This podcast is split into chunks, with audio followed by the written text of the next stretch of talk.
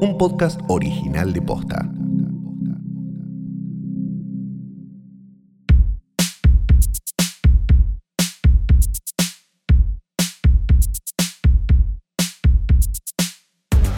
Buenos días, buenas tardes, buenas noches o lo que sea que coincida con el momento en que le diste play a esto, que no es una cosa más que un nuevo episodio del mejor, más grande, único y mejor podcast de cine, de, de- de podcast en realidad, del mundo.posta.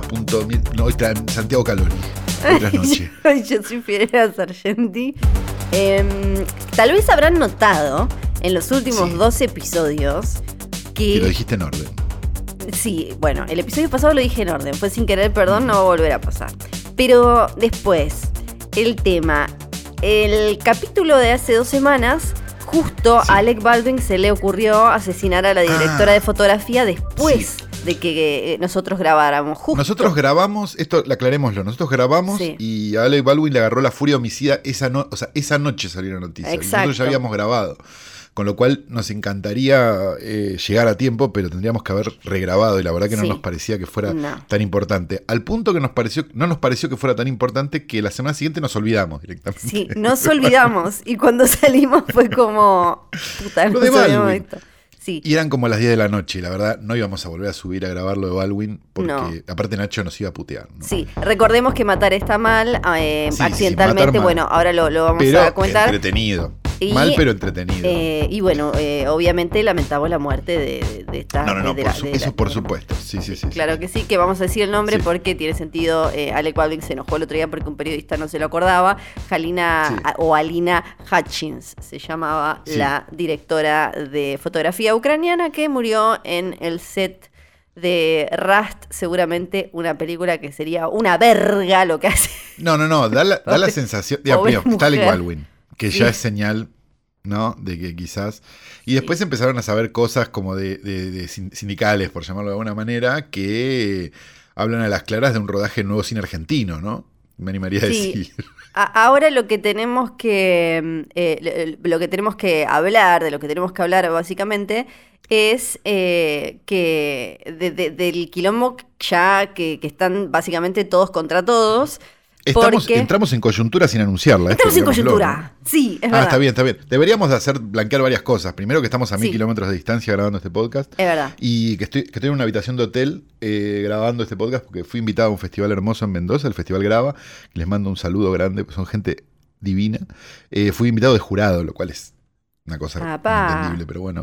Es- se- no- creo que no se dieron cuenta o se dieron cuenta cuando ya me tenían acá, así que está todo bien. Eh, y eh, hay una gran posibilidad, siendo la hora que estamos grabando, que es a la mañana, de que se prenda una aspiradora en el pasillo, por ejemplo. Claro. Tienen que saber. Entonces, o Nacho puede ser que, que con un con ese poder que tiene, el, borre tenga el, el plugin de borrar aspiradora, o va a haber una aspiradora de fondo, muchachos. Sí. Es así. Y bueno, está Es- bien. así es el podcasting champán. Sí, sí, sí, sí. El, la cuestión es, ahora, Coyuntura total. Coyuntura total. Eh, por si, no sé, se perdieron todo, Alec Baldwin básicamente, estaban ahí, bueno, la escena va a ser así, bla, bla, bla, qué sé yo, yo agarro el arma, hago pum, y en ese pum salió una bala posta a posta. No, no. Sí, sí, sí. Que eh, mató, eh, le, le dio un poco al director que ya zafó y Sí. terminó matando a Alina, la directora de fotografía. Después. Quiero decir sí. una cosa, el director que zafó y se salvó, porque ahora es el director de la película que no sé qué. Entonces, Sí. esta película va a tener, o sea, cuando la si la terminan, va a tener claro. una exposición mucho más grande que la que hubiera tenido, que seguramente era de esas que te aparecen en el torrent, Sí. ¿no? Y decís que es esta mierda y la dejas pasar. Y si no la terminan, igual va cualquier pedacito que, que- que aparezca de, de- de la película es- va a ser obviamente de, culto y preciado por morbositos y demás. Eh, cualquier Claro, ahora, con una Ahora escena. el punto, sí. yo leí, yo lo, lo que leí, perdón, lo que leí es, había leído como que no era que había una bala de verdad, que era como una bala con una media carga o algo por el estilo, Yo que no sé mu- técnicamente, Sí. dependiendo de la distancia, eh, no pasa nada, o sea, como vacía, digamos, no media carga, sino que tiene como un, tiene un componente para que haga el fueguito, digamos, pero nada más. y lo que. El, el, tema es la distancia. O sea que si vos la tirás y la cámara está a 3 metros, la bala no le va a llegar nunca. Pero si estás muy cerca. Sí. Sí. Igualmente, el, Eh, el arma debería haber estado descargada, tengo entendido, ¿no? Exacto. En ese momento Eh, de ensayo. O deberían estar ensayando con un arma de goma. Sí, el, el tema es que eh, lo, lo que pasó después es que confirmaron que era una bala real. Ah, Eh, ah, ah, ah. Sí, por eso, y, el, y ahora es como, ¿cómo llegó una bala real? Eh, si no Estamos son- frente al mismo misterio de Brandon Lee, entonces. Claro, hay varias cosas para decir y hay varias de medio como de último momento, bueno, de último momento, de, los, de las últimas horas, de los Sí. últimos días. Porque... Ah, ah, bueno, entonces estamos haciendo. No estamos, no estamos analizando algo de hace tres semanas. Estamos bien. No, no, no, no, no, no, porque lo que pasó fue así. Mirá. Eh, sí, si no, si no siguieron la novela, eh, bueno, el, y Ven, eh, ven que está, perdón, ven que está bueno que nos olvidemos, porque en el fondo ahora les damos una Ahora. información más completa. Claro, exacto. Eh, entonces, bueno, la, la pobre, la, la pobre chabona muere, desazón, descontrol, y entre lo primero que se sabe es que ya habían tenido problemas porque buena parte del equipo se había ido o ese día o, o, eh, el día anterior porque eh, por problemas eh, sindicales, porque no estaban dadas las condiciones, por cuestiones de guita, por un montón. Y que habían quedado solo un- una, una crew, o sea, un, eh, un equipo técnico muy chico. O sea, tipo la directora Acá de la fotografía. Tipo, me los imagino Sí. sacándose selfies. Sí. que habían quedado muy chicos. Y los primeros detalles era como, bueno, eh, al principio era, no, las armas están guardadas eh, las, eh, en una caja con llave y solo la, eh, no sé cómo se llama acá, el encargado Solo de el las... diablo puede cargarlas. La- no, la- sí, el, de- tiene un nombre, no me acuerdo, pero es, le suele- se le suele decir el de efectos, pero tiene un nombre específico. Claro, es el gun porque- handler en, en inglés, creo. Eh, sí, eh, armorer le dicen acá eh, también en inglés. El- el- la cuestión es esa, es que las producciones de, de Hollywood tienen tipo un chaboncito para cada cosa y acá probablemente... Claro, con un carnet Renard que dice, Sí. no, mira, vos podés, yo puedo agarrar este arma, vos la podés agarrar 10 segundos y me la tenés que devolver, como ese tipo de cosas, Sí, claro. Exacto. Acá Sí. probablemente haya eh, una, en, la mayoría de las producciones, una persona que se encarga como de los efectos, lo que sé yo, y Sí, o ni eso. vez- eh. Tengo recuerdo de haber filmado una película de nuevo cine argentino, no voy a dar el nombre, este, en una, en una departamental de policial, lo cual ya, haber sacado Sí. qué película es, y haber ido, me- haberme metido yo en una oficina a pedirle a un policía si no me prestaba un arma y me la prestó. Sí. No se puede creer. Bueno, Me dice, ¿la querés cargada o descargada? Le dije, descargada, No, por no. favor. por favor. Y crucé un Eh. patio con una arma reglamentaria sin ningún problema. No puedo creer. Bueno. Entonces, Digo porque también, viste, eh, nada, esto, el tema Sí. Baldwin. Sí. sí, el tema Baldwin. Entonces, la, la, la piba, la, le digo la piba porque no sé cuántos años tiene, ahora me voy a fijar. Bueno, la que estaba en- joven. La que estaba encargada de las Ya armas. no tiene más años. El principio, al principio dijo eh, que no, que bueno, no, las armas solo están están súper controladas eh, en una cosa con llave y que bla, bla, bla. Y después se ponen en una bandeja. Y la cuestión es que el, direct- el asistente de dirección le, Sí. le- le dio, eh, le, le dijo a Alec Baldwin, Cold Gun, como eh, fría, como que no tiene... No tiene nada esto. No tiene nada. O sea, ni siquiera, Sí. eh, se suponía que ni siquiera tenía de las, eh, Ni digamos, de las- salva, nada. exacto, de las balas que Vacía. de las balas falsas que usan. Claro. Eh, en- en- entonces él hace como, ah, bueno, entonces lo que tengo que hacer es pum, y sucede todo lo que sucede. Después empiezan que aparece una entrevista, un podcast donde la, la piba, yo le voy a decir la piba, pobre, eh, de las armas dice, che, yo la verdad estoy re nerviosa porque le tuve que preguntar a mi papá porque Hanna Gutiérrez Reed se llama que es Sí. la hija de uno que es el encargado de Gutiérrez. Stuntman y es la hija de Gutiérrez. no de Reed de Reed Ah, de Reed. sí Ah, de Reed que eh, bueno parece que es como No, un me imaginaba un, un capo Standman tipo Gutiérrez, que era tipo los de los de Bowfinger, ¿viste? Como Sí. que se tiraba de. No. "Te- hay que matar a este cocodrilo perfecto. Y se Claro. tiraba como sin No, problema. este Y Gutiérrez sin no sé. cobertura de sindicato. Eh, eh, tiene un currículum, entrenó a Russell Crowe, a Brad Pitt eh, para manejar Ah, bueno. armas. Entonces ella, ella dice que se sentía como, wow, bueno, ahora tengo que hacer esta película.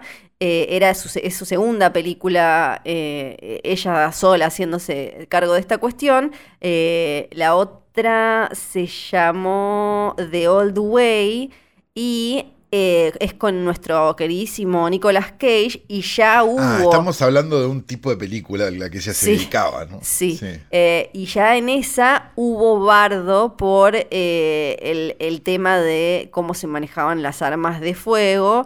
Incluso eh, un, en un momento ella, eh, hay un mont- con estas palabras de armas, no, no sé cómo se dicen en español, como que ella en había vaciado, como que ella había vaciado un arma.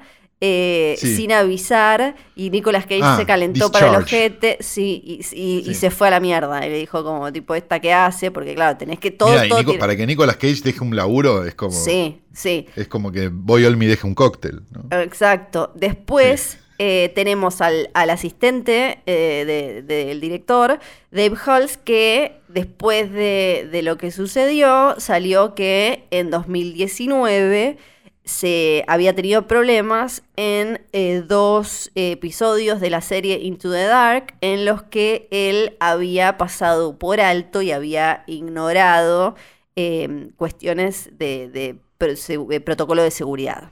Como, por ejemplo, eh, salidas de emergencia. eh, Como un Army Hammer, como un Army Hammer de las mar- de las, de las, de las armas. sería, Este, este, ¿no? es, este, Se saltó el protocolo.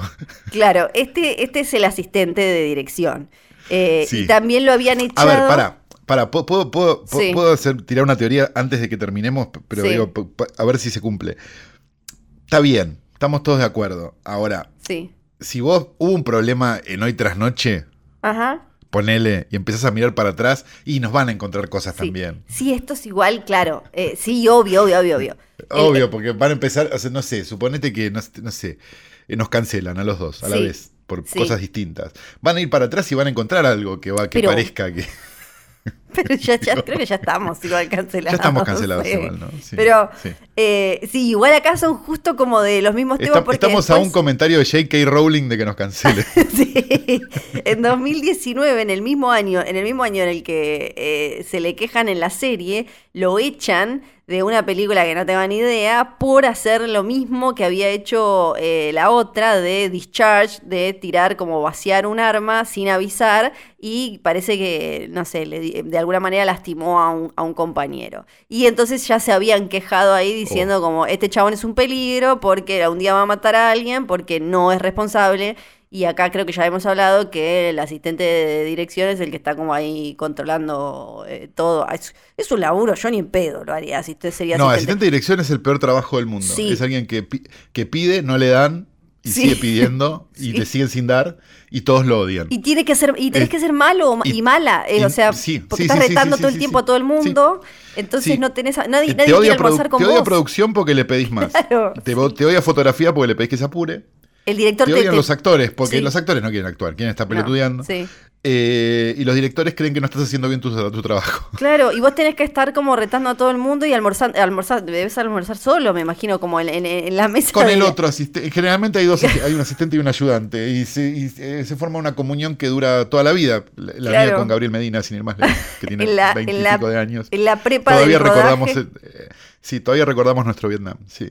Y, eh, y además suena como asistente de dirección, ¿qué será? Le debe llevar el café a, ¿viste? Para colmo eso no, tiene. no, arma el plan que de rodaje. No, hace no. todo, pobre Es- santo. Arma el plan de arma ese Sí. sándwich imposible para que las cosas se filmen en Sí. el menor tiempo posible. Yo sé, esto no te va a gustar, pero hay un documental de The Last Jedi, de los últimos Jedi, donde Oh, por se ve el laburo del asistente de, de- de dirección, que es básicamente el que se vuelve loco porque tiene que desde estar Tiene que encima... coordinar cuatro green screens a la vez. Sí, tiene que estar encima, incluso él, de las agendas de todos estos boludos que actúan en 10.000 cosas al mismo tiempo. O sea, es el. Claro, es el- bueno, eso también. sí, es el que tiene sí. úlcera sangrante, seguramente. Em, Siempre. Bueno, pero acá parece- Yo en esa época fumábamos sin parar. ¿no?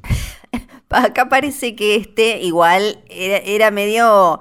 Eh, me parece que no tenía, no se hacía tanta mala sangre, no se hace tanta mala sangre, entonces... No, no, claro, pues le encontraron aparte archivo, ¿no? Exacto. Arranca eh, Rust y eh, justo también sucede lo que habíamos comentado de Yatse y esta posible huelga. Claro, y ahí entro, y ahí entro la figura del complot, ¿no? En, a, a jugar. Como, mira, justo qué casualidad. Sí, sí, el complot como interno que es algo que tiran no, no, no, los abogados interno ahora. y externo. Sí, claro, sí. pero digo, vos tenés como la posibilidad de que alguien haya plantado eso. Digo, si nos vamos al extremo de JFK, ¿no? Digo, porque estamos en esa ahora. Estamos, estamos entreteniendo. Este. y alguno le- como que planta eso para que pase esto, se hable de esto, se hable de lo otro, ¿no? Digo, también puede pasar. Sí, ahora vamos a hablar de la teoría del No sé, complot lo- porque lo- la, la capaz lo pienso en instaló, términos de sindicalismo argentino, ¿no? la, la instaló eh, también un abogado, es creo que el abogado de ella, de, de la de las armas, eh, de. Hannah. Eh, bueno, y en- cuando sucedió esto, Alina Hutchins, la directora de fotografía, puso en Instagram que estaba como se solidarizaba con el, todo el equipo de, de Rust acá en New México y bla, bla, bla, bla, bla. Pero se las- quedó. en- sí, eh, claro, ella se quedó cuando, porque ahora, ahora seguimos. eh, una de las cosas que pasaban es que no tenían eh, médicos ahí en, eh, en, en el set, por eso también Claro. tardaron en Pero llegar. tenían un botiquín con unas curitas. Tenían, claro, era como una cosa. El y- botiquín del auto tenían, sí. Sí, y, y después pasaron otras cosas de las que vos también sabes un montón, como, che, me dijeron que la habitación de hotel estaba paga, o che, nos quedamos sin agua, Uy, no, ¿quién va a comprar y pagar el agua? Y todo esto estaban, eh, eh, eh, además estaban lejos y tenían como un, un- un tramo de... de Daría nombres de productores directamente lo que me estás contando. Pero, Sí, eh, después eh, empezaron a... Algunos no... pero por desgracia son abogados. algunos no les pagaban, ¿viste? Cuando empezó como eh, pasaron, pasaban las semanas y les tendría, les tenían que pagar una guita y la guita no aparecía, les dijeron que tenían hotel y no tenían, olvídate de protocolo COVID y después el tema de las armas. eh, que Claro, pero vos- a ver, si vos pasaste por todas esas instancias, vos sabés que el tema de las armas capaz va a estar mal también. sí, sí, ya, ya sabían. Por no, eso no, era- estoy, no estoy culpando a la víctima, eh, por favor. No, no, no, no, Solamente estoy diciendo, hubo un montón de señales Sí, por lo que se está, por lo que está apareciendo ahora, ¿no? sí. Que habría que ver si esas señales eran tan visibles en el momento de estar ahí. Digo, también los rodajes son como una cosa donde, bueno, dale, vamos a hacer esto, no Sí. importa, ¿viste? Tiene esa energía. Entonces pueden pasar estas cosas, obviamente. Pero digo, por, por lo que está, por la historia que está apareciendo ahora, hay como, no sé, 200 banderas rojas Sí, de, bueno, antes después del tiro. La, la de, por otro lado, algunos dicen como, no, nada que ver, eh, creo que la de vestuario y otro más dijeron, no, nada que ver, estaba todo re óptimo, pero también ya había ¿Qué te va a decir? La pasado, vestuarista están todas fumadas. La también había pasado que otras armas eh, se habían disparado eh, cuando no se tenían que disparar, pero con, eh, con como es salva en, en ese momento. Eh, en, en ocasiones en las que otra vez le decían que la, eh, el arma estaba fría, que no tenía nada, y resulta que en esos casos tenía... eh, eh, tenía. Y incluso, Bueno, medio tandarica entonces la de las armas, hay que decirlo. Sí, eh, no sé quién es Tandarica, pero sí. Tandarica era un señor que, que iba con una escalera y rompía cosas. Un- un- era ucraniano o algo así, un depresivo total. Que estaba en los programas de televisión de los, de los 70, de los 60, Sí. 70 y 80. Vos no te acordás, pues sos muy Ay, joven. no sé. Bueno, eh, se van. Era como entonces, un chaplín de mierda. Ok. Sería la explicación para que lo entienda alguien. Se van entonces eh, siete eh, miembros del equipo que estaban unionized, como le dicen allá, sindicalizados, básicamente, Sí. que, que entonces tenían como. Se, se van. Hutchins llega y cuando estos se están yendo, dice como, che, ¿qué está pasando? ¿Cómo se están? Y le dice, eh, em, había un productor ahí que le dice, bueno, váyanse acá, se van, eh, se van a cagar, están como que se estaban quejando, estaban haciendo bardo, les voy a llamar a la policía, váyanse, los vamos a reemplazar por gente no sindicalizada. y ahí es donde Que es algo que pasa, el non-union, Sí. hay un montón de non-unions. por- pero Sí. porque. Porque también es complicado, creo, tengo entendido, entrar a los sindicatos. Entonces no es que, no es como acá, digamos, que entras, tipo, te- con una sola película estás afiliado a Zika, tipo, automáticamente. Este, allá es más complicado y, y también tiene como una serie de exigencias que a lo mejor no tenés por qué cumplir.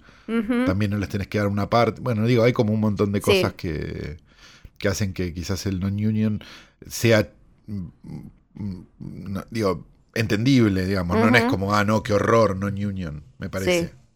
Bueno, en este caso, pues, eh, frente a queja, a este tipo de quejas, me parece que hay como una. em, No, una no, no, cuestión. frente a esto, sí. obvio. Sí, digo, pero- y eh, una fuentes anónimas, eh, eh, acá nadie No, se hace cargo, encanta. Que algunos miembros agarraron algunas armas eh, ese día y se pusieron después eh, a joder eh, después, al, al terminar el, el rodaje, tirándole eh, balas de verdad a unas latas, viste, tipo como "Oh, tomaban una birra, dejaban ahí, qué sé yo, bla, bla, bla, y después devolvieron Bueno. las armas. Nada que nadie no haya vivido en un rodaje.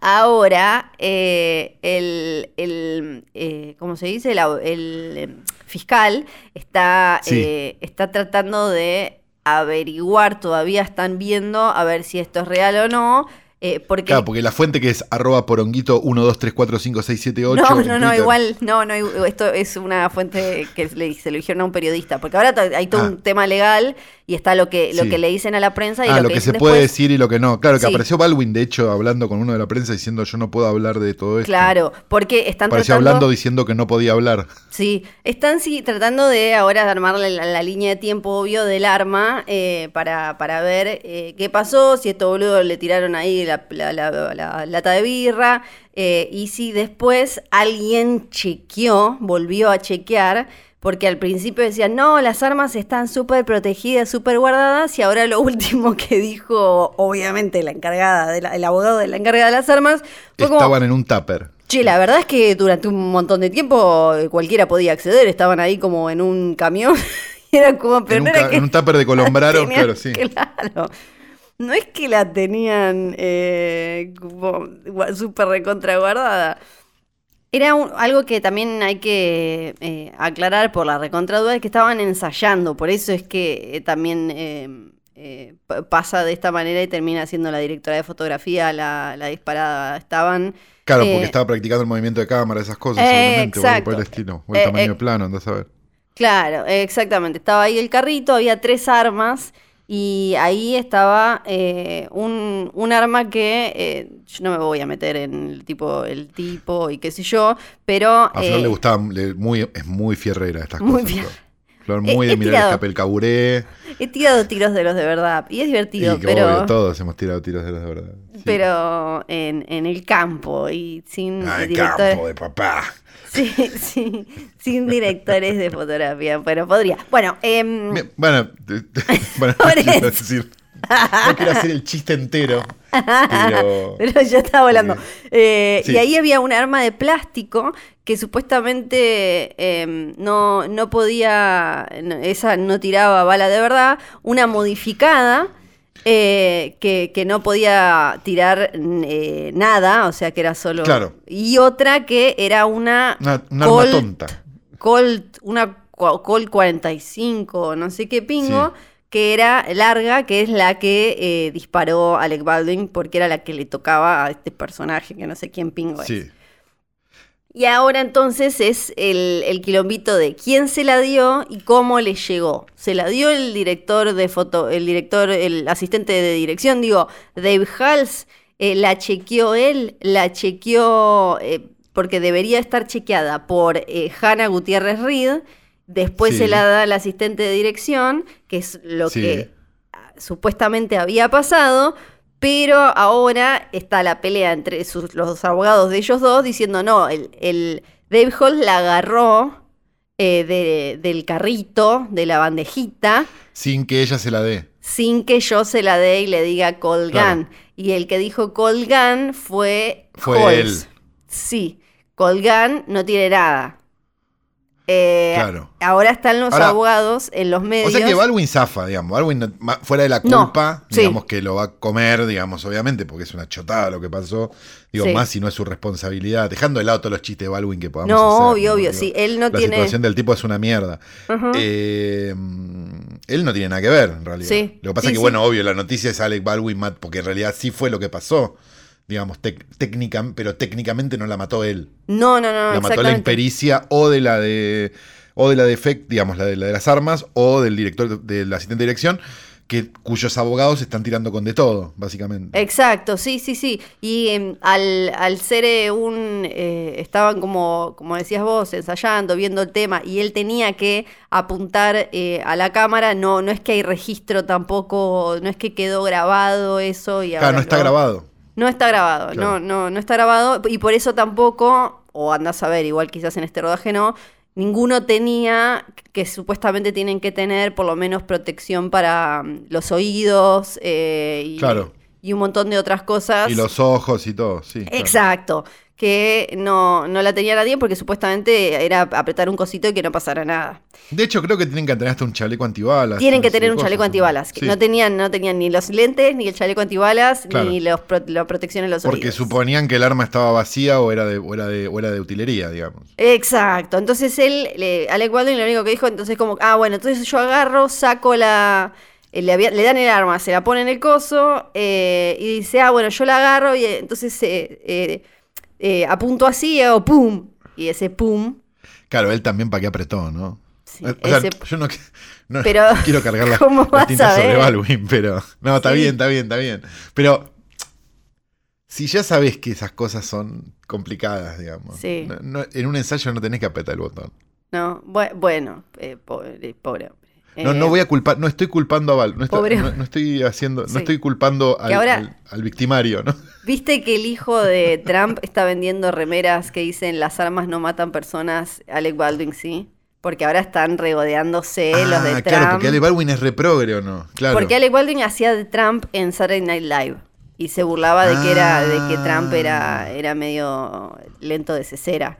Y Sí. entonces eh, ahora están como locos y las vende. El hijo de Trump, Trump Jr., eh, las vende a las remeras. Qué Ese maravilla. tipo es espectacular. No es que tiró la idea, che, hagan remeras. Él las vende. No, no, las, las vende él, sí, se puso un chiringo. Sí, sí. Viene bueno, hacen la llamada, viene un Sí. helicóptero, se la lleva, muere ella en el camino, el otro tenía solo una lastimadura en el hombro eh, y ahí zafa. Ahora, y después empiezan los planteos en Twitter. Va, digo, toda esta es la investigación, digamos. Sí, Y después me parece que empezó como una discusión en Twitter bastante boba de. eh, No la vi ¿Por esa. qué no hacen efectos de, de FX Ah, sí. directamente? Como, como de GFX, digamos, de, de graphical, Sí. digamos, de, de, mm, digitales y se dejan de joder con los tiros. Y la verdad es que. sí, eso lo, dijo creo que, Rachel Morrison, ¿no? ¿No lo dijo ella? Sí, creo que sí. Y me parece que es una Directora discusión que, está para dar, que, que es que la realidad es que si nos estamos, estamos hoy hablando 20 minutos de lo de Alec Baldwin y se habló durante años de lo de Brandon Lee. Y ahora incluso la familia salió a hablar y todo. anterior, que fue hace 25 años, es que evidentemente las posibilidades de que te peguen un tiro en un rodaje me da la sensación que son casi inferiores a que te pegue un rayo en un rodaje. Sí, O sea, estamos hablando de la excepción. Sí. Y ya salieron todos a decir, no, los tiros tienen que ser graf- eh, por, por- por co-".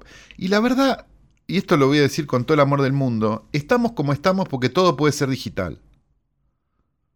Ok. Entonces, yo considero, sinceramente digo, con todas las precauciones del caso, por supuesto, no lo que no, no este cotolengo que estamos contando, Sí. que los tiros tienen que seguir siendo tiros para que las películas sigan siendo películas. Porque vos, te, vos ves una. Hoy ves una explosión y no te causa ninguna emoción porque nadie explotó nada. Sí. Y vos ves Thief de Michael Mann, que tiene 40 años, y ves cómo explotan las cosas de verdad y decís, ¡pa! Mira esta película. Entonces, probablemente, o, o- o nos durmamos, digamos, y, y nos olvidemos de cómo eran las películas donde explotaban cosas de verdad y, ya no nos importe y seamos, este, como, como, como, ¿cómo se llama? No tengamos sentimientos frente a eso. Sí. O, eh, digamos, de- deberíamos volver a la... Digo, porque nos pasa que cuando, cu- por decirte, cuando salió Max, eh, Mad Max Fury Road, estaban todos diciendo, ay, los autos son de verdad, viste, como los fuegos Sí. son de verdad. Bueno, eso tiene un valor. Claro, sí, sí, sí. Entonces digo, si vos todo lo haces, o sea, si vos una escena en un bar la haces en un green screen, como hace Marvel. Para que los, para que los extras no sepan qué película están filmando, como, "Ay, cuidado, van a spoilear el traje de no sé quién, digo, porque estamos en esa. Este, me, me pa- me parece que cada vez es más artificio y cada vez es más mentira lo que estamos viendo y cada vez, está bien, obviamente el cine es un artificio, digo, pero, pero cada vez es menos de verdad todo. O sea, entonces Sí. va a llegar un momento donde, donde ni van a llamar actores, van a hacer deepfakes, Sí, sí, sí. porque total Sí. es lo mismo. Bueno, no, lo, ah, no lo traigas a... yo entiendo, entiendo ¿Viste? la. Total- sí, entiendo la. El actor va a firmar que le pongan la cara. ¿entendés? Y, y va a actuar un- un- una, una I y, y no- va a haber más nada. Y me parece como terrible. Entiendo la discusión de que, eh, aunque sean dos vidas en 30 años eh, o, o 35 años, en, en- son solo dos vidas, son dos vidas. La entiendo, pero también eh, pasa lo mismo con cualquier cosa porque te. te eh, o sea, no sé, bungee jumping o cualquier, no, no sé, andar en Trabajar bici. en una fábrica, Flor. Sí, claro, claro. o sea, digo, ¿cuántos operarios de fábrica caen adentro de la máquina? O sea, digo, sí, por sí. decir. Ahora, Bueno. Dwayne La Roca Johnson Y nadie está dejando de fabricar, no sé, lo que sea que fabriquen Sí. en esa fábrica donde se murió la gente. Dwayne La Roca Johnson dijo que no va a usar más armas reales en el set después de lo que pasó con Alec Baldwin y esto es como que, bueno, eh, em, Sí, como, como Scarlett Johansson no iba a trabajar más con Disney. Sí, sí, sí. Sí. Dos semanas duraron. sí, esto lo dijo en una, eh, en una, dijo vamos a cambiar a armas de goma y vamos a eh, hacer todo lo posible, no sé qué, no sé cuánto. Bueno, el tema es que ahora... Ojo, eh, para, quiero, quiero hacer una aclaración, porque, por- porque, porque viste que estamos en una época donde hay que hacer todo tipo de aclaraciones. ok. Me parece que las armas son un horror, nadie debería estar armado. O sea, no, quiero, quiero hacer esta odiamos armas acá, sí. Odiamos las armas, pero en las películas me parece que son necesarias. Esto Sí. quiero decir, porque si no ya me, va- me van a, me van a poner una boleta con mi ley. Digo, no, no estoy diciendo eso. No, no, armas boo. Digo, estoy diciendo, armas un horror. Nadie debería tener un arma. Y en Estados Unidos están dementes con las Exacto. armas. y- sí, sí, sí. Todos de acuerdo. Y, y nos reímos todas las semanas de, de- de- de- de justamente eso. Pero en las películas donde hay un control de eso, exhaustivo, como, como está demostrado, porque, como volvemos a decir, hubo dos incidentes en 30 años, Sí. Eh, me parece que, que son necesarias porque le dan a, a eso que se está contando un viso de realidad que lo otro no le da por más que tenga todos los renders del mundo. Ujú. Sí, incluso eh, eh, eh, voy a mencionar una película de superhéroes, te pido perdón, pero eh, te No, guste, adelante. aunque, aunque a uno no le guste, le parezca una poronga o lo que sea, Eternals, y, nos y e- eres Uh, gracioso, era gracioso, lo-. Y es gracioso y nos reímos, y Me obviamente es gracioso. encima. Lo de, lo, de, límites. lo de Kevin Feige diciendo como wow, pero cuando ves la película se nota la diferencia a los hermanos rusos que eh, te, eh, Uh, que- tenían... que ca- auteurs los rusos. Claro, que tenían un actor en cada habitación de hotel, andar a saber qué país, y después Sí, lo sí, sí. juntaron en... Se notó cuando quisieron hacer una película narrativa que salió, que, que estuvo en los torrents este año, que parecía que estaban todos, cada uno en un hotel también. Para Claro. pesar que estaban en la misma habitación. Entonces, te puede gustar o no Eternals, pero el hecho de que las cosas estén ahí, para mí, le sumó, y, y entre tanto super archi mega CGI, donde ya directamente como que el ojo se te empalaga y se te acostumbra, ver a los tipos, ah, no sé, parados en una piedra de verdad y con agua de verdad, después tocada, obvio, con cosita y bla, bla, bla, pero Sí. básicamente en un lugar el de plano del iPhone de, de la de Nomadland que, que- Sí. que fascinó a los de Marvel, digamos. Claro, diciendo. Eh, exacto, que, que- que es, ridículo, pero, pero es verdad, siguiendo esta línea que decís vos de que si no nos acostumbramos a que nos va a ser tipo directamente vamos a ver películas animadas, no, ya no vamos a ver más. Exacto, ese es el punto, digo, porque, porque lo que va a terminar pasando es eso, digo, porque obviamente la tecnología va a llegar a un lugar donde vos, donde yo pueda eh, que atraer a Marlon Brando a actuar a una Sí. película, digo, por decirte, digo yo. o sea, Era no- James no Dean el que Hollywood. va a actuar en una película la- supuestamente en Bueno, años. claro, digo, eso va a pasar, digamos, y- y- pero no, pero va a pasar, digo, a nivel totalmente, o sea, lo vas a poder hacer en el teléfono, eso quiero Sí, decir. sí, sí. Pero, pero eso le quita de alguna manera valor a todo, digamos, si vos, si vos este, lo, po- porque, porque ¿cuál es, la, ¿cuál es el arte de eso? Sí. Si lo Sí, está sí. haciendo. Yo, enti- no, yo entiendo que los efectos tienen un ar. Digo, también porque si no me van a putear los que hacen efectos. No, digo, obvio. Obviamente. Digo, pero para crear cosas que son imposibles de crear, no para crear cosas que son posibles de hacer. No, este, este es el punto. Si vos haces un robot, no sé, por decir una nave espacial, digo, está buenísimo, joya, hacela. Pero, pero si vos querés hacer un tiro o si querés hacer, no sé, el agua de un vaso, es ridículo. Sí, eh, y ahí. Porque va a terminar siendo eso. Van a terminar filmando, por decirte, van a terminar filmando una película del nuevo cine argentino en un green screen Sí, sí, sí. con un tipo que no sostiene un bolso, pues se lo van a hacer digital. Van a hacer una Villa Gesell fuera de temporada en Claro. screen y la, la van a No poner, tiene la van a sentido. recortar en ese front. Eh, No tiene sentido, claro. el, sí, bueno, por, por eso todavía eh, se, se habla y se sostiene también Jurassic Park, que tiene esa mezcla, ¿no? Que, que, que, que fue Pero más creo vale, que- por eso se sostiene la- Terminator 2, por eso se sostienen Claro. las primeras películas que tenían algún tipo de efecto digital. Se siguen sosteniendo porque, porque las explosiones eran de verdad. Pero, Claro, eso, y habrá- pero eso es basta con ver, basta Sí. con ver las películas full digital del principio. Sí. O sea, mírate, yo siempre digo lo mismo, y esto lo- me van a escuchar, de- esto no es ninguna sorpresa, pero me lo van a haber escuchado en mil lugares. Vayan y vean una película de Crepúsculo, muchachos. Sí, y cuéntenme qué tal están los efectos, y si no los pueden hacer con el teléfono ahora. No, o, Mejor. o la- las precuelas de Star Wars, cuando George Lucas dijo, Bueno, claro. ah, al final todo lo puedo hacer con tiro una tela verde y le, después le enchufo todo. Y antes tenía los tipitos claro. pintando una zapatilla para que haga de. Hoy Bueno, un filtro de Snapchat es mejor que eso. Sí, sí, sí, sí. Eh, entonces, abrazamos y, y, em, admiramos a los artistas de efectos prácticos y efectos digitales. Eh, claro que sí, estamos. No, no, no, más vale, pero, Sí, para, sí. cuan- pero para cuando se Sí. justifica en una necesidad de que, bueno, no, che, no puedo hacer desaparecer esta persona. Sí. Tengo no más sé, por decirte. o- Tengo más información en este Ah, episodio que va a ser de. favor, sí, pero esto que- es increíble. es eh, dedicado al Me tema. voy que- toda, todo dateado. Que- de- que- de este que- trasnoche. sí, porque Aparte, ahora- Yo estuve fuera de la ciudad, no tengo idea de nada. porque ahora, eh, entre lo último que salió. No sé eh, quién se tiñó de qué color el pelo, nada. Eh, lo, lo- lo que salió es el presupuesto. Se filtró cuánto iba, creo que de Hollywood Reporter lo tuvo, sí, de Hollywood Ah, Reporter. seguimos con Rust. Estamos, se- seguimos con este tema. No, Esto sí, es casi sí. un capricho de flor, pero con, pero con un muerto. Pe- eh, exacto, esto va a ser como mitad una película, mitad eh, esto. Mitad esto. Porque Sí. la película tenía un presupuesto bajo, el tema es a dónde iban a parar eh, el- esos dolaritos. Sí, señor 7.2 Baldwin, señor Baldwin. millones de dólares es la cifra que... Bueno, no, no está tan mal. No. Pero acá había muchas escenas de riesgo. Porque era un western y le querían dar como cierto vuelo, pero no, no, no, no viste cuando no te alcanza. O sea, ¿por qué eh, Jason Bloom eh, es Jason Bloom? Porque el chabón ¿Por sabe. qué le alcanza?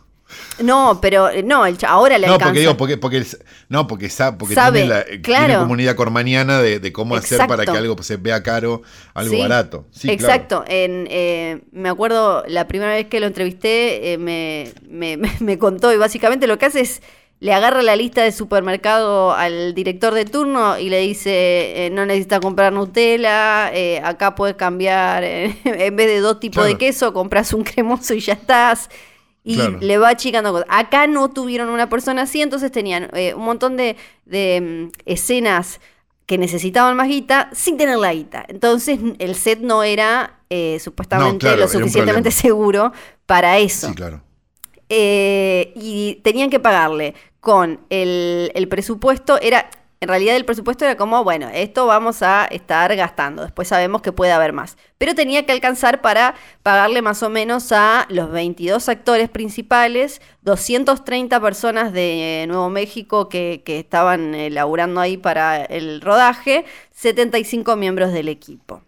Y Era, perdón, no era, un, no era una peliculita entonces. no, era una película. Eh, y O sea, una película grande acá tiene 40 personas de equipo. Una película grande. Claro, claro, claro, sí, sí, sí. Eh, y, Y tampoco tiene 5 millones de presupuesto. Eh, y después iban a, eh, bueno, había una plata para postproducción. Alec Baldwin iba a ganar 150 mil dólares como protagonista y su productora 100 mil. Sí. Y ahora va a perder en el juicio Sí. si estaba como parte de la producción. Sí. El tema es que uno dice como, pero no es muy poca plata. Él, eh, no estaba tanto en estas eh, po- por la guita, sino que quería medio como mostrar, viste, ah, ¿se acuerdan? Yo también actúo y puedo protagonizar Claro, una les película". agarra esa. Yo me imagino Sí. que Alec Baldwin debe estar salvado, ¿no? Calculo yo. Digo, no, no, no Sí, creo que necesite guita. No, no, para nada, para nada.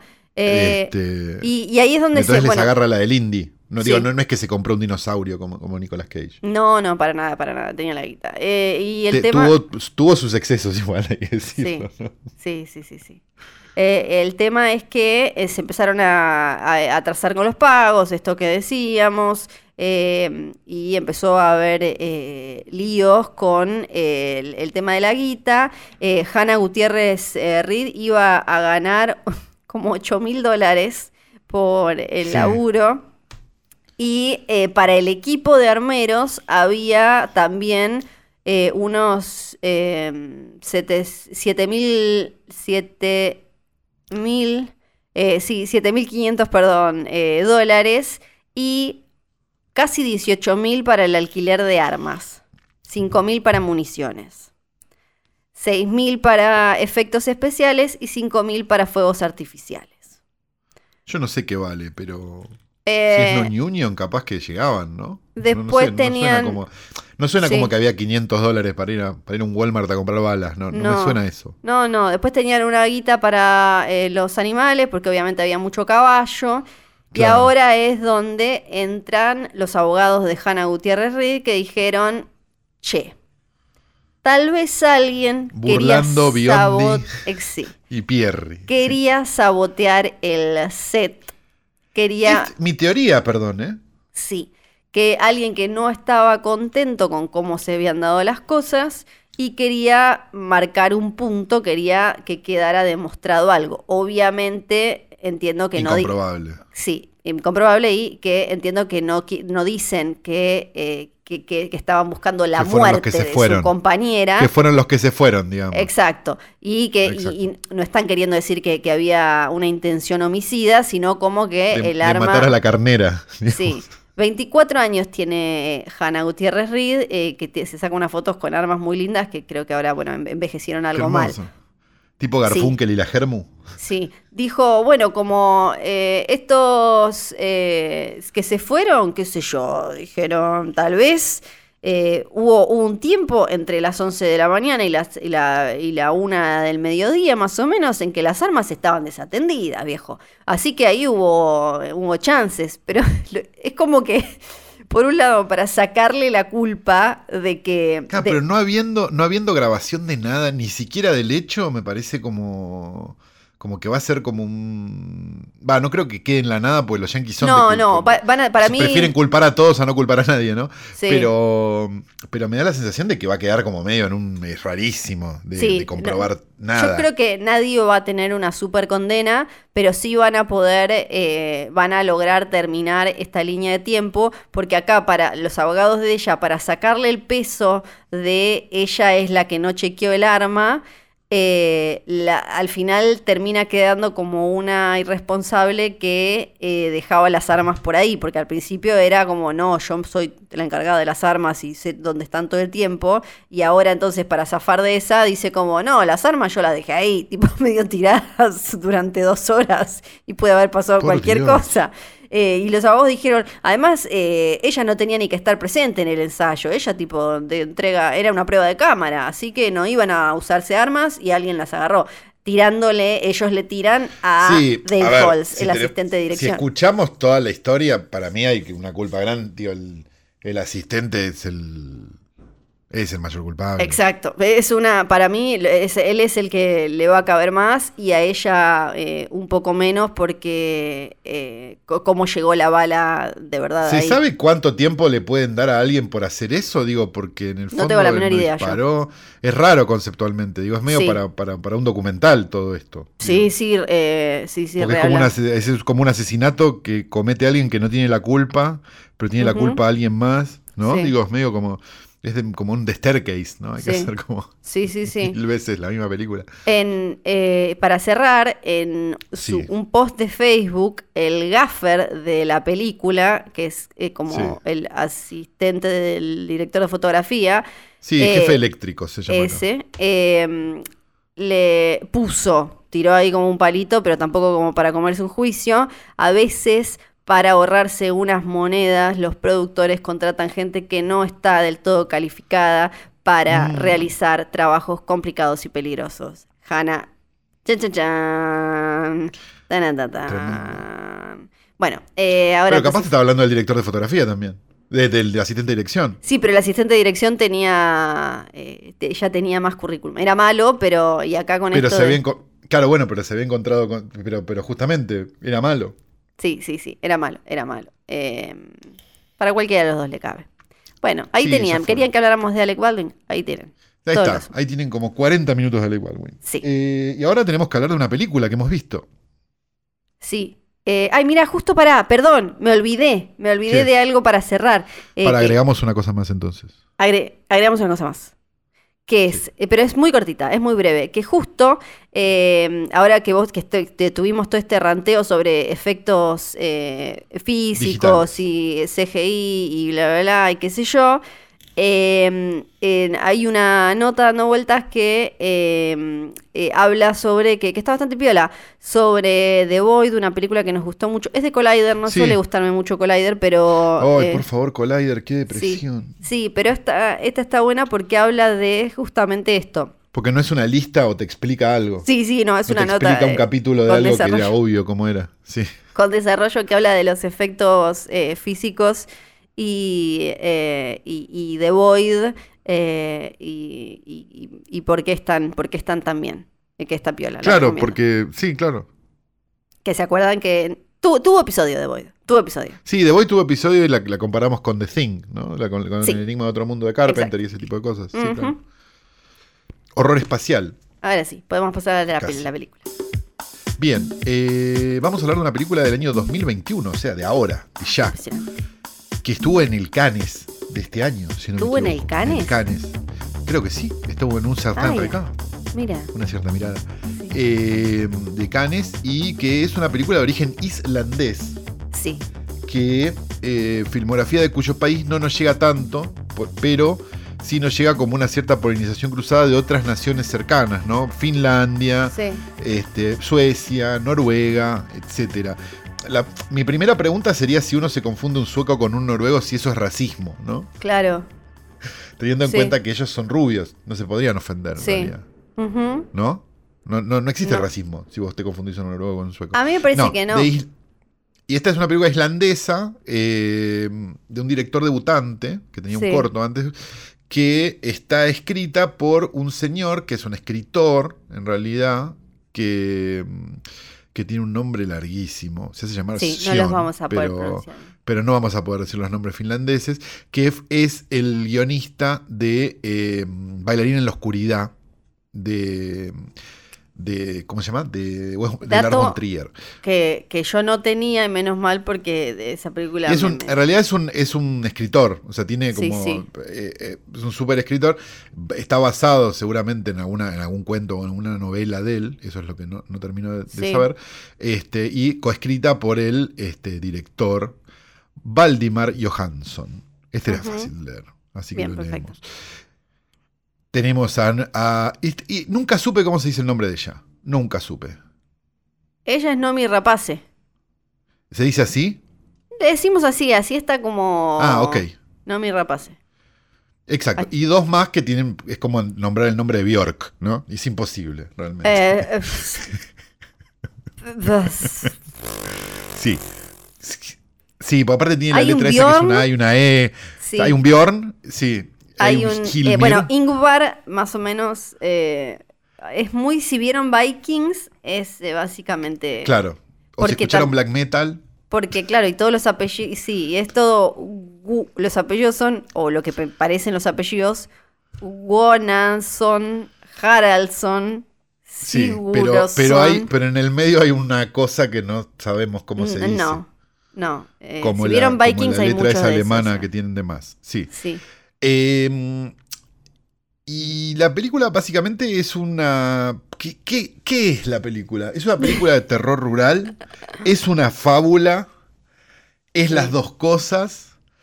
Eh, y, qué, y, y- y- y cómo nos pone, digamos. Me parece que deberíamos primero me parece blanquear si nos gustó o no, ¿no? Sí. ¿A, mí vos qué te pareció, Flor? A mí me gustó mucho y me sentí muy interpelada, pues eh, la locación es como una, eh, como si alguien hubiera apretujado Río Grande y Ushuaia. Entonces, me, de la verdad es que no, no- voy a ser eh, más eh, subjetiva que nunca. Y bueno, entonces estamos de acuerdo, porque a mí también me gustó mucho. ¡Yay! Este, ¡Ada! No, y además, ¡Ada! no, y además te llega, y además te llega desde, desde un lugar porque el parecido tuyo con, con la protagonista, ¿no? Que, que marcó la gente. A mí no me Que parece que sea con, parecido. con, pero- pero- con la, la bebé cabra, sí. Sí, con la con cabra la bebé. bebé cabra, correcto. o sí, con la pija del papá. que le- Con la hija del papá. Este. mm, A mí me. me, eh, a, a todas luces me pareció que venía de A24, con lo cual algún tipo de rareza iba a tener. Iba a tener ese ritmo Sí. que tienen las películas de A24. Eso lo suponíamos también. Ahora, cuando. Yo.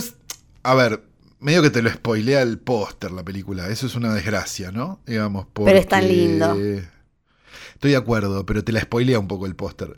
Porque si vos llegaras a la película sin. Como, como nos pasó con Pig, digamos, que nosotros llegamos a la película viendo un- una cara de. de- un, un Nicolas Cage totalmente sacado, ¿no? Y Pig Sí. abajo, como, ah, debe ser como John Wick, pero le roban un chancho, ¿viste? Fue el Sí. primer- la primera forma de pensar.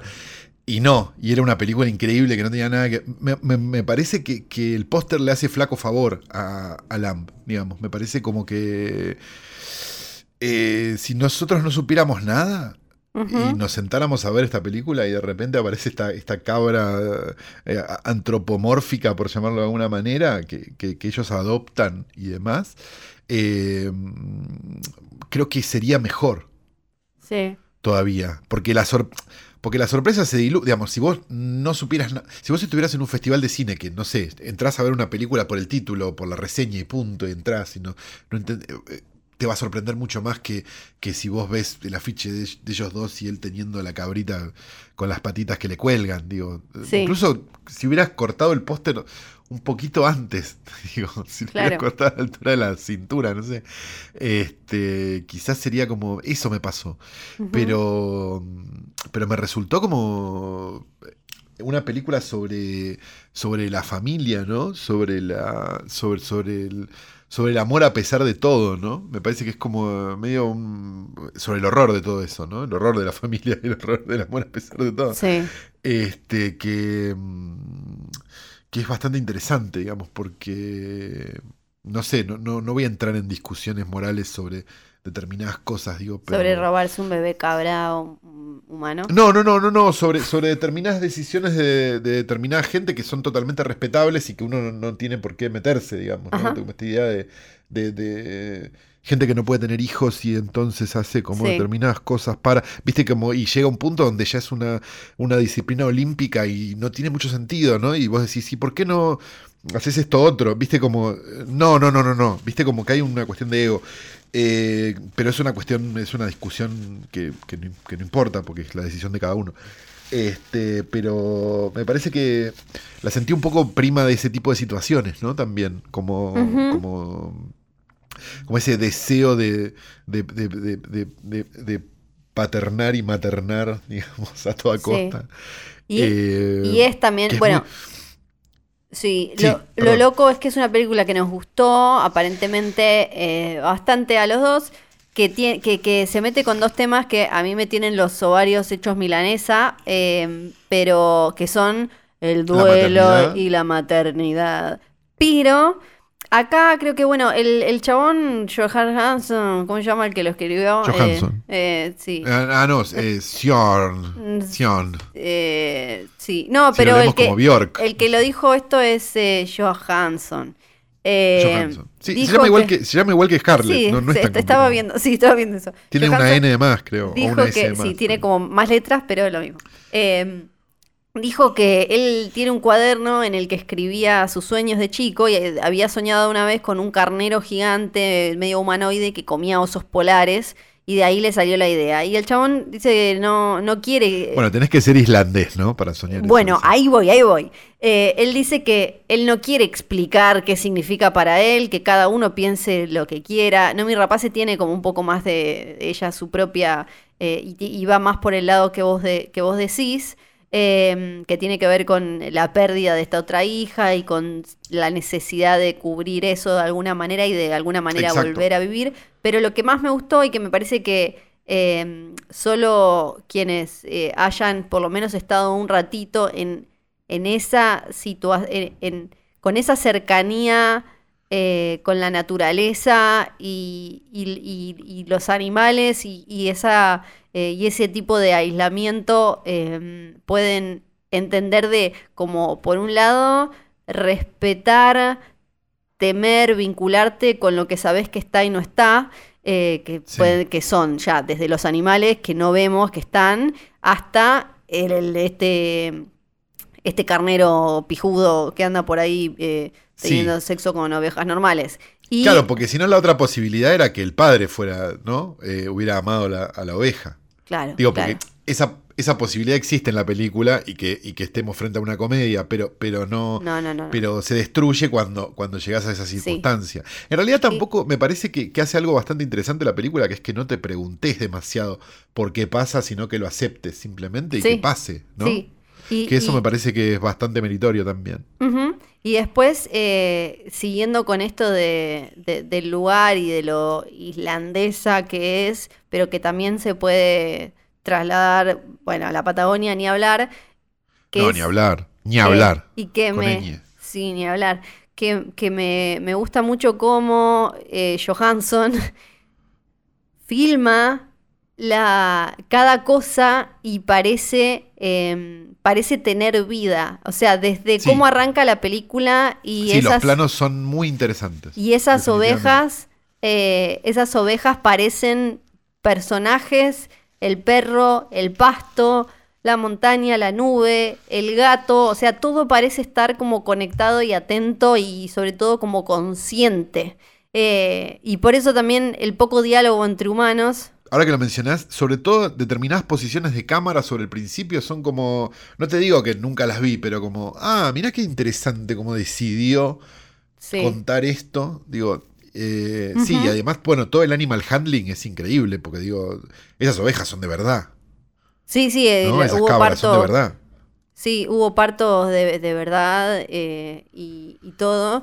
Y, esa me, me, pareció muy fascinante toda esa situación y, esa, y, lo acostumbrado que tenés que estar a, sobre todo a esto, a no entender o no saber bien, saber y no saber qué es lo que hay eh, allá afuera. Y leía que eh, no, mi rapaz se decía algo como que de chica su abuela siempre le decía que tuviera, que fuera, respetuosa con los duendes y algo. Que en realidad, obviamente, como que la, la mitología, ella es eh, sueca, creo. Em, creo que noruega o sueca, una de las dos. Porque estamos siendo racistas. Eh, sí, pero con racistas con esos blancos se puede ser. Porque pero racista con rubios se puede, ¿o no? Eh, sí, sí, sí, Ay, no sé, ustedes los nórdicos son todos iguales. Se puede decir eso. Se puede, se puede, se puede. Sin ser racista. y en realidad, como la. creo que este respeto por los comillas, comillas, duendes y demás, es esto que digo como, y que aparece todo el tiempo en la película, que es eh, vos estás ahí sabiendo que estás medio, así como ella está en una especie de tiempo prestado, porque cuando llega Ada a sus vidas, ellos están como muertos en vida. Lo único que hacen es como despertar, tipo, son, eh, eh, hacen lo que, son como robots y, y ella al mostrarnos que ella se va despertando y que ella todo el tiempo es consciente de que la madre la viene a buscar y todo, te, la película te muestra que ella entiende que es como eh, que Ada es como un regalito que va a durar poco, que o sea que en algún momento lo que sea que la trajo se la va a llevar. Eh, sí, exacto. Y, entonces esas, eh, esas hadas o cosas del, bosque que acá se representan, se manifiestan en algo físico como un carnero pijudo que viene a buscar a su hija, eh, es en realidad para mí como, eh, es una de las interpretaciones y, por la fotografía de la película es como esa cosa de, la, naturaleza y donde vos estás y sabés em, que, que, estás medio como de prestado ahí, o sea, ellos viven en un lugar... Sí, sí, sí, sí, ellos viven en un lugar en el que crees que podés controlar un montón de cosas eh, bueno, si van a Río Grande, en, Ushuaia- en Tierra del Fuego, pueden, eh, no me maten por haber dicho Río Grande, Ushuaia, Río Grande, Tierra del Fuego, pueden, Sí. eh, están eh, todas las... eh, Eso fue las racista. estancias, las estancias con, con ovejas y todo, y es tal cual en la Sí. película. Y... Las de los espías de las Malvinas, sin ir más lejos. No, no, no, esas están más cerca, y están más cerca. Ah, perdón. Y están más cerca de Ushuaia, no están tan eh, cerca de Río Grande. Y, y- y ves esto de como saber que, o sea, vos ahí tenés las de perder. Porque a veces pensamos que simplemente que el, el estar en esos ambientes tan rurales extremos, no en acá, no sé, en el campo, la, la rural y los, no sé, la 125 Sí. y el que le faltaba el diente.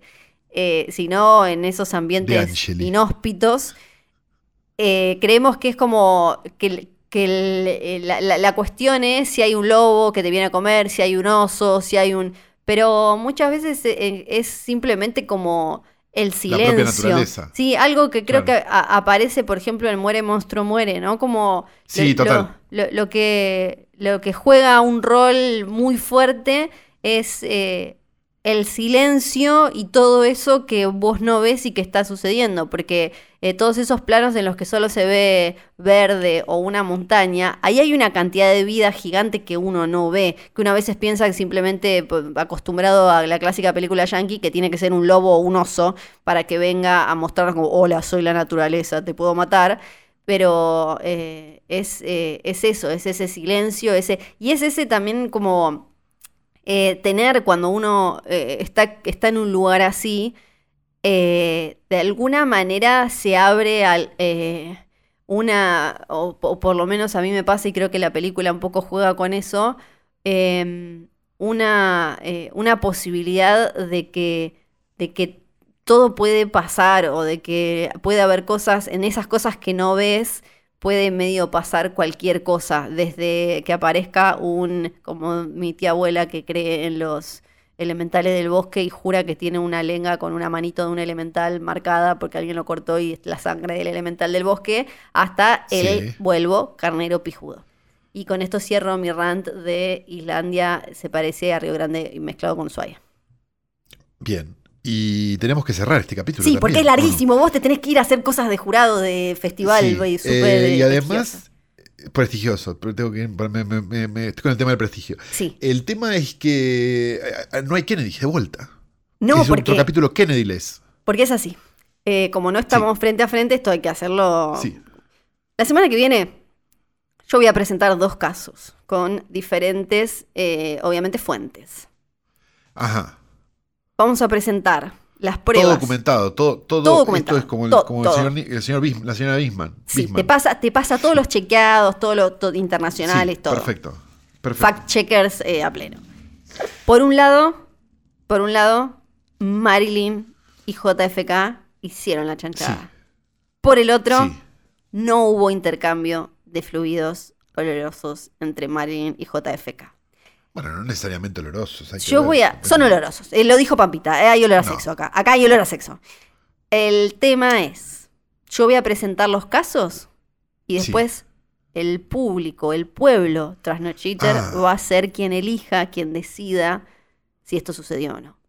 Eso la semana que viene. Tremendo. Sí. Tremenda Fuerte, venta fuerte, para la fuerte. semana que viene. Esto ha sido todo por hoy. Esto ha sido un capítulo de otras noches grabado vía satélite en el estudio vía satélite de posta, porque nos han dado todo. ¿Cómo se llama el vía satélite? Eh, Bebe Sanso vía satélite. Ah. Eh, y tenemos que decir Bebe Sanso, por supuesto. Tenemos que decir Johnny, Nico, Nico y John. Tenemos que decir. eh, ¿qué Se reportaron con- con el este Memartes. capítulo. No, muy portados con el Memartes. Sí. Hay que decir también. Arroba que, filme junto al eh, pueblo. Sí, y que este capítulo ha sido editado a la perfección por el querido Nacho Sí. Barteche, que nos lo han devuelto Sí, después, de que, después de que le dimos a Banchero un arma cargada. sí, sí, no. Este, dicho todo esto, eh, no tenemos nada más que decir, ¿verdad? No, gracias a las chicas, eh, así, gracias a las chicas de redes, obvio que se Ah, sí, recontraportan supuesto, con el con el Memartes y con Le arroba teníamos que mandar saludos a alguien, ¿o no? Sí, sí, pará, dame un segundo, Ah, dame un ah, segundo, ah, ahí va, ahí va, ahí va. ah, ah. Bueno, eh, ya saludamos acá y a, y a Sil, que son quienes eh, arman Sí, el Memartes, y le mandamos un beso muy particular, un abrazo, co- como cosa sentida. Y, Sí, porque beso muy particular no suena bien. Sí, beso es verdad, suena como que es beso de caca. Em, a Mechi.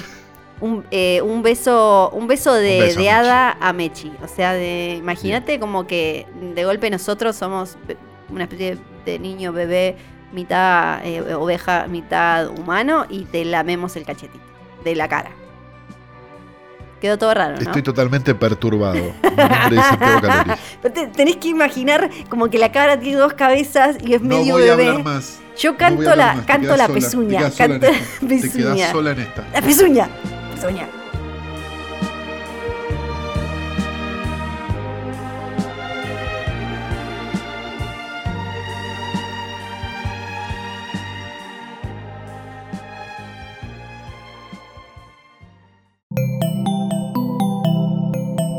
Un podcast original de Posta.